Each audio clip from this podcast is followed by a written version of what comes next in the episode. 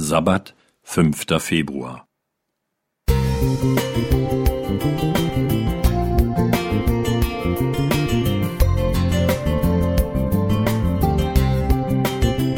Ein kleiner Lichtblick für den Tag.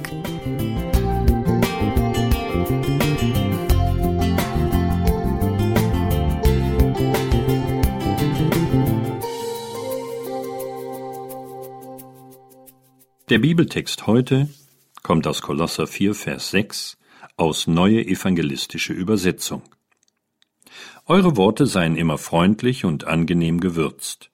Ihr sollt wissen, wie ihr jedem Einzelnen antworten müsst. Unsere Sprache ist und bleibt im Wandel. Das fällt mir immer wieder auf, auch wenn ich auf die Gemeinde schaue. Als Kind schon mit den adventistischen Eltern zur Gemeinde gegangen, habe ich nicht verstanden, warum sich die Erwachsenen mit Bruder und Schwester ansprachen. Dabei wusste ich ganz genau, dass sie oder er nicht meine Tante oder mein Onkel war. Wir wären alle Gottes Kinder.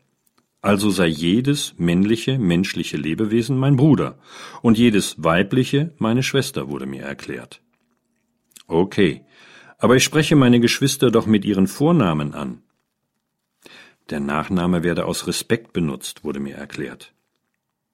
Glücklicherweise hat sich dahingehend doch einiges verändert, denn ich bekomme in vielen Gemeinden und adventistischen Treffen mit, dass sich die himmlischen Geschwister inzwischen auch beim Vornamen nennen. Und noch etwas fiel mir von dem früheren Sprachgebrauch ein. Oma sagte auf dem Heimweg vom Gottesdienst immer, dass der Prediger eine schöne Stunde gehalten habe. Da ich schon die Uhr kannte, wusste ich, dass die Stunde unterschiedlich lang und manchmal nicht einmal eine halbe Stunde war. Wieder fragte ich nach und bekam die Antwort. Es sei eine Abkürzung. Eigentlich hieße es Predigtstunde. Man sage einfach Stunde und jeder wisse, es handelt sich um die Predigt. Auch das hat sich angepasst. Inzwischen sagen die meisten schlicht Predigt. Auch Paulus hat die Sprache im Blick. Er empfiehlt im Eingangstext, dass wir eine angenehm gewürzte Rede sprechen und wissen sollten, wie wir jedem Einzelnen zu antworten hätten. Dabei kommt es nicht nur auf den Inhalt, sondern auch auf die Wortwahl an. Ich kenne noch den Begriff die Sprache Kanaans. Das heißt, so reden die Erlösten, die besonders Heiligen, und keiner außerhalb ihres Kreises versteht sie. Genau das sollten wir nicht tun, gibt uns Paulus heute zu verstehen.